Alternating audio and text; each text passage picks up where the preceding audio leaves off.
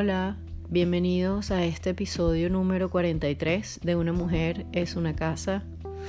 Gracias a quienes están en este, en este espacio de, conversación, que están aquí, que, que son frecuentes. Gracias a quienes vienen por primera vez y muchísimas, muchísimas gracias a quienes comparten eh, los episodios, a quienes además me escriben y, cuentan un poco de qué manera esto ha generado movimientos en, sus vidas, en su manera de pensar, en sus, en sus cuestionamientos. Eh, bueno, es, es, muy grato estar, estar aquí. Vamos a comenzar sin más con el tema de hoy, que tiene que ver con los ex, ¿no? Yo creo que... Eh, Voy a comenzar por lo que yo pensaba era casi que el final del episodio, porque ¿qué es lo que pasa? Yo creo que mm, eh, eh, ese uso de la palabra tóxico, ¿no? Es que no fue una relación tóxica, fulano era un tóxico, y bueno, solo por paréntesis, todas las referencias que yo voy a hacer son desde mi experiencia de relaciones con hombres pero eh, no creo que, bueno, eh, que esa estructura heteronormativa no, no, no pueda ser también trasladable a cualquier otro tipo de relaciones, ¿no? Porque al final es esa, ese compartir eh, intenso, como es una relación de pareja, con, con, con otra persona y todo lo que eso trae a nuestra vida. Entonces, bueno, es así como que curso básico de Freud 101. Eh, creo que, que, todos hemos escuchado y si no, bueno, es hora que lo, que lo, que lo hagamos. Que realmente nosotros repetimos nuestros, nuestros patrones afectivos y, y, ahí incluyo no solo eh, nuestra hambre afectiva, sino también todo lo bueno que también podemos traer a una relación, que puede ser poco o mucho desde lo que vivimos en casa con nuestros padres o, con nuestros cuidadores principales, ¿no? Digamos como que inconscientemente eh, nuestro concepto de amor, nuestro concepto de relación de pareja va a estar marcado por aquello que vivimos siendo muy niños, por la manera como fuimos amados, la manera como fuimos cuidados, la manera como fuimos tocados, eh, cómo, fue la presencia de mamá en nuestra vida, cómo fue la presencia de papá en nuestra vida, cómo era el vínculo entre ellos eh, y qué tipo de, ejemplos veíamos, ¿no? Eh, esto parece así como que muy básico, eh, no, ojalá fuese básico, porque son mecanismos inconscientes um, muy duros y que cuando uno comienza a a verlos cuando ya tienes cierta edad, eh, dices, wow, ¿no? Eh, claro, por eso es que, por ejemplo, cuando mi pareja hace tal cosa, eh, yo no, no, no, lo puedo soportar o es algo que me, que me hace mucho daño y, y, es importantísimo, más allá de que la conducta de esa persona pueda o no ser aceptable, porque es que eso es otro tema, ¿ok? Yo aquí no le voy a quitar la responsabilidad afectiva que tiene una persona con otra cuando entabla una relación. Yo creo que eh, lamentablemente desde hace algún tiempo se, se hizo muy, um, muy popular o digamos como que em, se normalizó y no se ve como, como algo importante la responsabilidad afectiva, ¿no? Entonces, por ejemplo, esto del ghosting. Eh, eh, y entonces eh, las justificaciones, no, bueno, es que no podía dar la cara, es que no, no tenía cómo terminar la relación, ¿no? O, personas que terminan relaciones por, por, bueno, por un mensaje de WhatsApp o por un email. O, Es decir, eh, yo entiendo la incapacidad emocional que puede tener esa persona para poder actuar de esa manera, ¿no? Eh, y, y aunque le hace mucho daño, a esa persona que, queda, digamos, guindando, ¿no? que queda como una especie de limbo, realmente esa, esa, esa cobardía, esa incapacidad de asumir su lugar emocional y la responsabilidad emocional que hay en el nexo con el otro, bueno, habla mucho de unos patrones. Yo mm, eh, eh, recuerdo una conversación con, uno de mis mejores amigos, no una conversación, porque en realidad lo hemos hablado muchísimas veces, eh, y es como, digamos, en nuestras familias, los dos, vimos mucho el, el patrón de dejar de hablarle a alguien, ¿no? Entonces nosotros bromeábamos diciendo como que, bueno, esa persona quedaba anulada de tu vida, ¿no? Como si ya no existiese. O sea, como que la ofensa era tal, lo veíamos, no sé, en nuestras abuelas o, tíos abuelos, es decir, estas generaciones muy severas. Entonces, bueno, como la ofensa, aquello que hizo tal persona fue tan fuerte, bueno, esa persona sale de la vida, ¿no? Como esos cuentos de, de, de no sé, de hijas que, que que quedan embarazadas y entonces, eh, digamos como que fuera de un matrimonio o, qué sé yo, fuera de una estructura más tradicional y entonces resulta que eh, los papás en vez de apoyarla, la botan de la casa y el papá, digamos, reniega de ella. Hay millones de películas y de canciones y de cosas de esto, ¿no? Pero digamos como que es ese patrón de... Eh, como no cumples mis expectativas, eh, em, ignoro tu existencia, ¿no? Como, como si no existieses y, y, como si eso fuese así tan, tan simple, ¿no? Porque yo creo que la persona que, que decide em, hacer ese tipo de, em, de reacción tan radical está sufriendo mucho por dentro.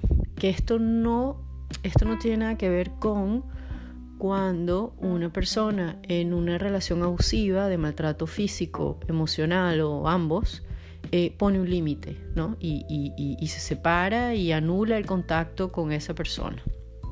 Eso es otro asunto. Lo que yo quiero decir aquí es eh, esa que me desvié, obviamente.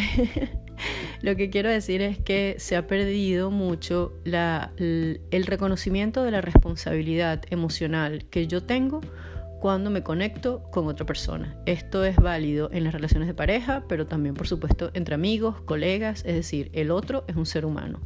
Y negando su humanidad no hago más que negar la propia, ¿no? Negar la mía. Entonces, bueno, esta es una invitación cordial a, eh, es válido explicar, no tengo cómo responder ahorita, necesito pensar, dame unos días. Es decir, es válido explicar que se está en un lugar de incapacidad emocional, para poder responder. Lo que yo creo que no es válido es, desaparecer. Pero bueno, lo que yo quería traer aquí es la importancia que tiene para, para nuestra vida, siento yo, reconocer el historial de nuestros ex. Si la mujer que yo soy ahora de casi 44 años eh, juzgase a la Natalia de 20 y pocos o hasta menos y, mis relaciones amorosas y de quién me enamoraba y, con quién me terminaba relacionando. Creo que, bueno, que hubiese comenzado terapia mucho antes. Pero también entiendo que es injusto, ¿no? También eh, eh, puedo ver con, con, alguna, con alguna candidez, con alguna ternura inclusive, y con, con mucha... Em, con mucha solidaridad a esa Natalia que respondía a ciertos patrones. Particularmente hubo una relación en mi vida que, fue muy dura, que en su momento um, mi hermana de vida me, dijo, bueno, tienes que buscar ayuda. yo no, no, me dio como una especie de ultimátum. O, o buscas ayuda o yo no te puedo seguir viendo así. Eh, y es justamente cuando yo comienzo mi, tenía veintitantos, 20, 26, 27 años quizás, y comienzo el proceso de psicoanálisis, estaba tan, em, tan alienada de mí misma que incluso comencé con dos sesiones por semana, ¿no? Porque realmente estaba muy mal, estaba en un lugar emocionalmente muy mal. Eh, una relación además que me costó muchísimo realmente cerrar, ¿no? Porque hasta inclusive cuando ya no éramos pareja o lo que quiera que éramos, eh, continuamos el contacto y, esta persona además ya estaba como que en otra relación estable y seguía allí, yo me voy del país y, también era como una, una, cosa un poco, un poco obsesiva creo, ¿no? pero casualmente una cosa que me hizo como, como, como una campanita y, una especie de, oh, así, ¿no? Como que los ángeles me, me, me, dieron una iluminación. Fue, fue hace no mucho, hace un par de años, cuando esta, esta persona, este hombre, me dice, eh, es que en, en, ese momento en que, en que tú estabas en mi vida, tú me salvaste. Hubo, hubo hubo varios días en los que, en los que, bueno, yo no quería vivir y tú me salvaste, ¿no? Esa, esa, eh, esa frase que, que, que, en el caso de él, eh, y, y, ya la mujer madura de 40 lo escucha y dice, wow, cómo, cómo yo me dejaba manipular, ¿no? Cómo yo me conectaba con esa necesidad de él de sentirse salvado y entonces yo me sentía súper, o sea, soy una mujer espectacular porque estoy salvando a este hombre, ¿no? Eh, y puedo ver en este, en este relato mío a, amigas muy queridas y a mujeres que conozco en esta, en esta idea de que las mujeres somos una especie de taller de reparación emocional de los hombres, ¿no? Eh, porque, bueno, porque la gente no, no se hace responsable de sí propio. Pero también habla mucho de quién era yo en ese momento, que al final es lo que me importa, porque al final la persona con la que yo tengo que vivir el resto de mi vida es conmigo misma. Más allá de las parejas que yo pueda tener o que no llegue a tener, la persona con la que yo eh, voy a convivir hasta el último suspiro es conmigo. Entonces, ¿Qué de esa, qué de esa relación puedo ver yo? Entonces, em, creo que es muy, es muy simple eh, poner a los ex como los malos de la película, ¿no? Eh, y de nuevo, yo no estoy minimizando ni estoy salvando de responsabilidades unas acciones que pueden o no ser más o menos em, eh, aceptables. Por ejemplo, recientemente estaba leyendo una, una, una, pequeña novela y este inciso van a ver por qué. Eh, una novela corta de Elena Poniatowska, esta escritora mexicana, que ella eh, ficcionaliza las cartas de la primera mujer de Diego de Rivera, el, muralista mexicano, famoso ¿no? por su relación con Frida, bueno, pero, y él también famoso. pero bueno, él, él tiene esta primera mujer, una mujer rusa, eh, muy pobres en París, eh, se muere el bebé de ellos eh, y él la deja, él la deja sin mayor explicación, él se devuelve para México. Y esta mujer queda sola en París con, con, bueno, con ese dolor de un hijo muerto, pasando miserias y, y, en las cartas lo que tú puedes ver es la necesidad de ella de una respuesta de Diego, ¿no? que, que que Diego le dé respuestas, que Diego asuma eso que ellos tenían. Diego no lo hace. ¿Ok? Diego no lo hace por las razones que sean. ¿Ok? Pero ella, ella queda en, esa, en ese dolor tan grande que no, la, que no le permite salir de allí. ¿No?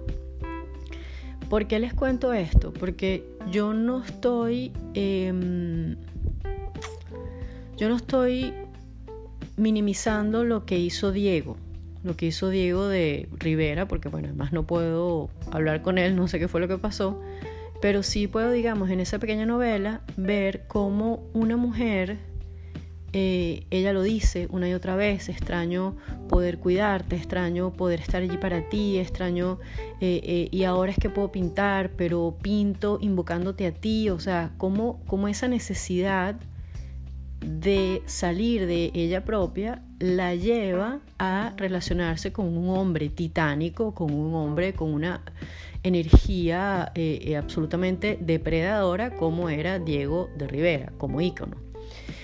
Y allí es en donde llegamos a un, em, término que me interesa mucho y es la existencia de los depredadores en la vida de las mujeres.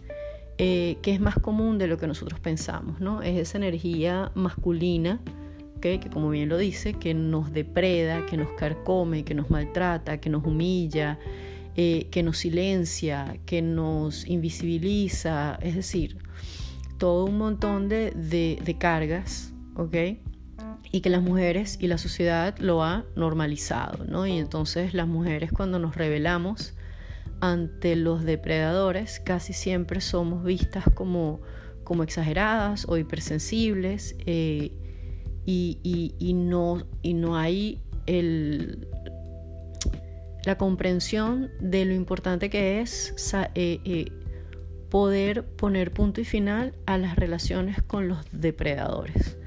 Pero lo que muchas no hemos estado dispuestas a aceptar es que ese depredador que invocamos afuera, que normalmente es en la pareja, pero bueno, puede ser en un jefe, puede ser en un colega de trabajo, puede ser, en fin, puede manifestarse en otras eh, relaciones, pero ese depredador que está allá afuera, lo que habla es de el depredador que está por dentro. Entonces, mm, en mi trabajo de bueno, de entender y y de, hacer un sentido narrativo de lo que ha sido mi historia con los hombres, eh, que, que, bueno, que bien vale para, para, unos cuantos, para unos cuantos boleros y para bastantes despechos.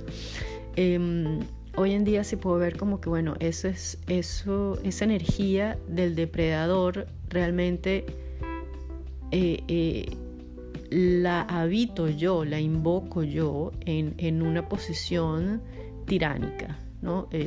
Yo puedo ser una persona profundamente tiránica, sobre todo conmigo misma, pero obviamente con los demás, pero digamos que conmigo. Entonces, claro, es, una especie de imán, ¿no?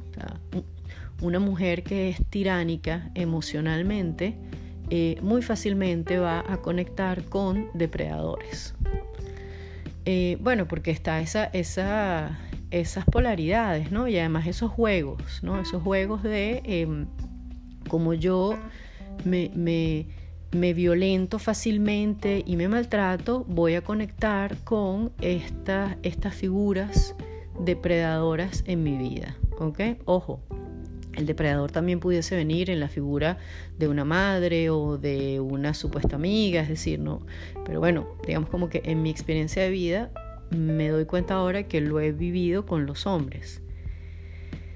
Em, ¿Qué es lo que pasa con esto? Em, creo que el, el, el, no honrar nuestra propia, nuestro propio historial con las exparejas es, también una forma de violencia con, nosotros mismas, porque en algún momento hubo algo allí que nos conectó. En algún momento hubo, hubo amor, hubo enamoramiento, hubo atracción sexual, hubo placer, hubo risas, hubo goce.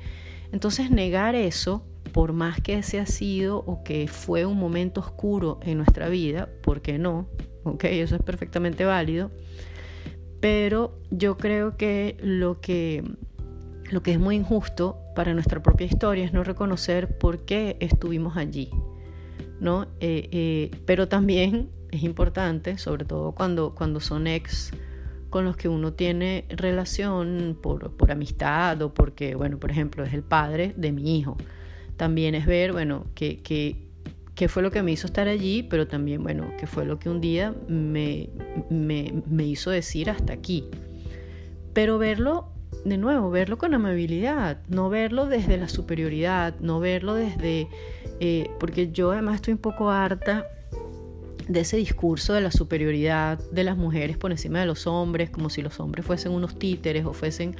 Pero bueno, eso da para hacer otro episodio del podcast, ¿no? Hablando de, de, de, esa, de esa herencia matriarcal hasta eh, de, minimizar al hombre, ¿no? Eh, lo que quiero decir con esto es que en la revisión del historial y, aquello de, ay, la relación tóxica o, mi ex el tóxico, bueno, yo creo que es un ejercicio de sinceridad espectacular también decir, bueno, yo también.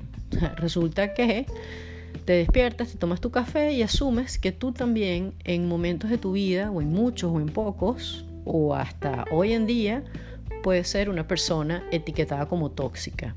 Bueno, ¿por qué? Bueno, porque todos tenemos heridas para sanar. Porque no, no, no, salvo que estés saliendo con Buda, ¿ok? Que bueno, no sé, felicidades. Si eso es así, por favor, preséntalo al mundo. Pero como las posibilidades de eso son muy pocas, normalmente eh, vamos a estar relacionándonos con personas que tienen heridas más o menos fuertes, más o menos eh, sanadas, más o menos asumidas. Entonces sí, nosotros también podemos ser esa persona tóxico para alguien. Yo hoy en día eh, em, eh, me da hasta vergüenza pensar, por ejemplo, la cantidad de emails que yo le podía escribir a un exnovio, exnovio que si escucha este podcast, porque de verdad somos grandes amigos, yo digo, pobrecito, de verdad que cómo se caló toda esta ñoña mía este hombre. O sea, yo hace rato que le hubiese dicho, pero, o sea, amárrate, ¿no? Eh, eh, y esto lo digo con el mejor humor del mundo, pero claro, yo, yo lo hacía desde mi herida y él desde su herida aceptaba también todas estas locuras mías. Entonces, bueno, éramos como allí, ¿no? dos allí eh, mochos buscando caminar juntos y lo logramos porque tuvimos momentos extraordinarios y, bueno, y, tanto así que somos grandes amigos.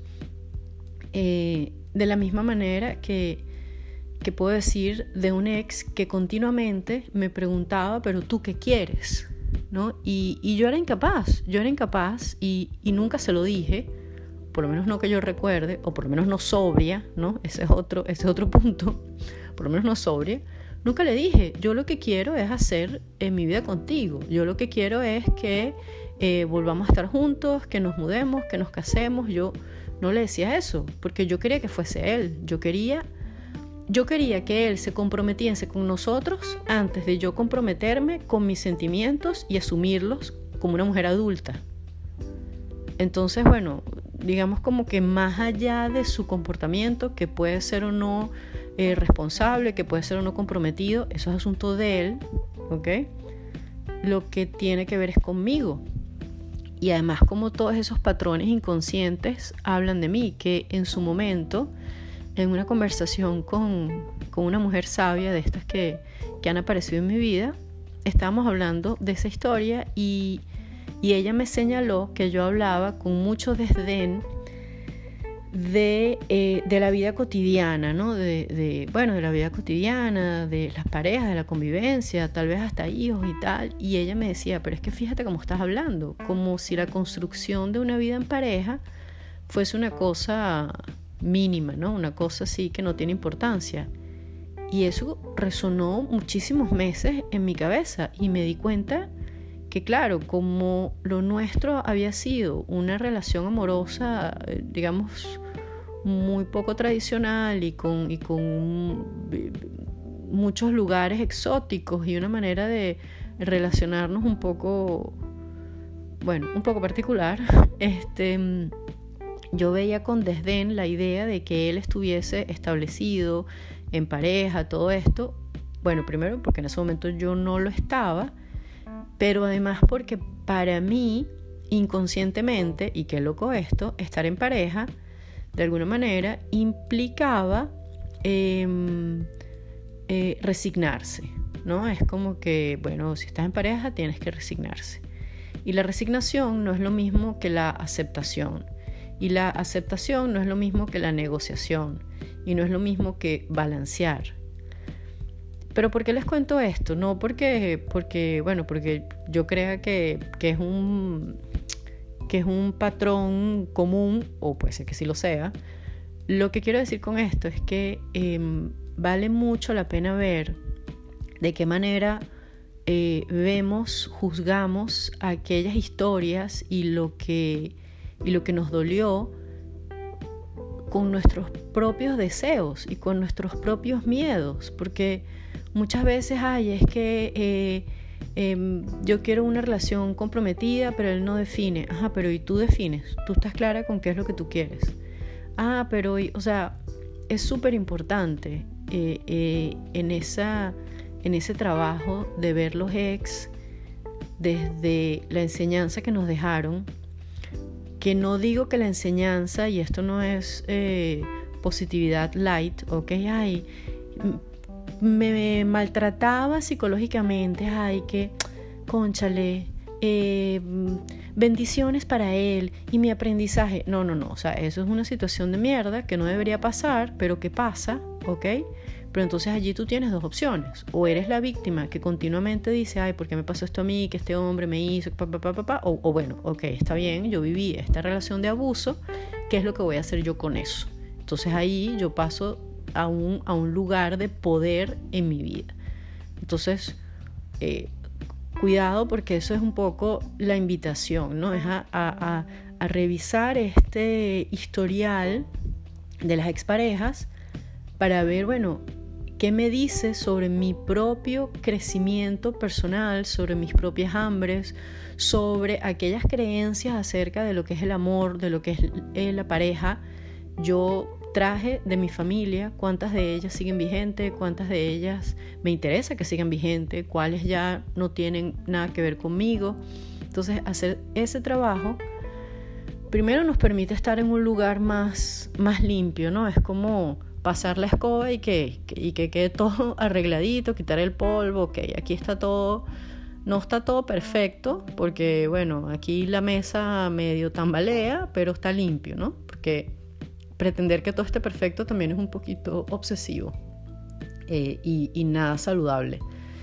Eh, pero eso es, es permitirnos también aceptar nuestra propia toxicidad, ¿no? Y este término así como, bueno, como está de moda, por eso lo uso, pero entendiendo cuál es el sentido que le quiero dar, ¿no? Asumiendo también eh, la cantidad de comportamientos absolutamente locos que nosotros también eh, podemos haber tenido o que tenemos desde nuestra propia herida, el otro también. Entonces, bueno, comenzar por el principio de este episodio, por una mirada más amable. Una mirada más amable con nosotras mismas, una mirada más compasiva, ¿no? La compasión, la compasión sigue siendo la palabra eh, eh, que me acompaña en este, en este último, en estas últimas semanas del año. Sí es asustador, pero ya son las últimas semanas del 2021. Pero además sospecho que, que me va a acompañar mucho para el 2022. Bueno, espero que, hayan disfrutado de este episodio. Los leo, los escucho, eh, siéntanse libres de compartir con, con sus amistades, con quien creen que este episodio puede serle útil y nos seguimos escuchando y seguimos compartiendo. Gracias.